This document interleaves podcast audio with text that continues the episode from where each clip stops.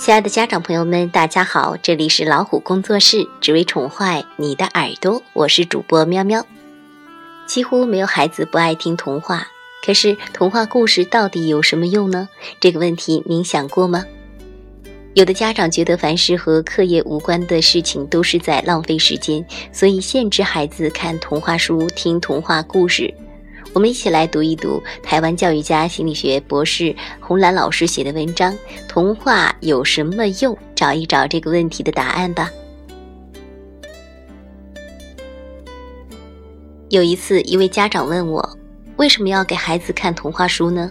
又贵又没用，童话都是假的。现在的社会尔虞我诈，为什么不早一点教孩子认识外边的真实世界呢？”另一位家长也说。为什么要花钱去买这个连考不考的东西来给孩子呢？既然人生苦短，时间宝贵，为什么不直接教有用的东西呢？我想最好的回答是引用英国作家切斯特顿的话：“童话比真实故事还好，不是因为它告诉我们火龙存在，而是它告诉我们火龙是可以打败的。”中华民族是一个讲究实际的民族，什么东西都先问有什么用。其实很多用途是当时看不到，后来才慢慢的显现出来的。童话故事也是一样的，童话开启孩子的想象力，给孩子正面的人生态度。在童话世界里，坏人再怎么狡猾，最后一定是作茧自缚。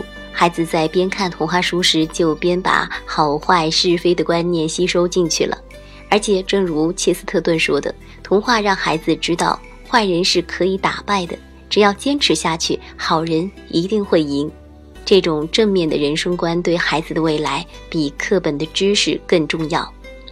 家长总是要告诉孩子一些道理，然而父母若是说教，孩子无不厌烦；但是通过讲故事，感同身受就吸收进去了，而且故事是有脉络的。有脉络就有条理，有组织就容易记得住。记住的东西对孩子才会有作用。再伟大的知识记不住也是枉然。童话可以发展想象力，想象力是创造力的根本，而创造力是现代企业竞争的重要的条件。其实，想象力的好处不只是在功利上的，它还可以自娱自乐。我们小时候没有电视，常要父母带我们去看电影。父亲就说：“最好的娱乐，在我们的脑海里。只要会想象，三江五湖九大洲都一日往返。故事也有开导的功能。有一个孩子跟我说，他以前每逢寒暑假心情就不好，觉得寂寞。后来他的妈妈给他看了一本小说《第十四个门》，他才了解寂寞是自己找的，人可以靠自己去排解寂寞。”这个故事是讲一个小女孩搬到新家后很无聊，父母又忙不能够陪她，为了帮她打发时间呢，便叫她去数新家有多少扇门，有多少扇窗。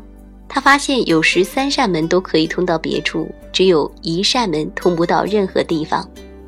有一天，她打开这扇门后，进入了另外一个世界，在另一个世界中也有像她父母的人，她叫他们另一个爸爸，另一个妈妈。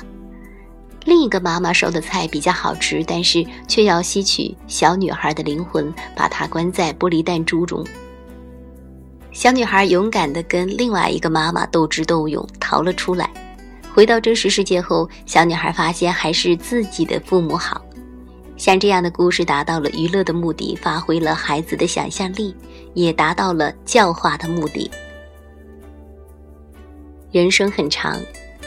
课本教的东西派得上用场的其实很少，但是给孩子信心，知道火龙是可以打败的，困难是可以克服的，这个正面的人生态度，恐怕比考一百分还更重要。听了这篇文章，您对童话故事是不是有了更高一层次的认识呢？童话故事带给孩子的信念和品格的熏陶，能够让孩子受用一生。坚持为孩子朗读童话故事吧。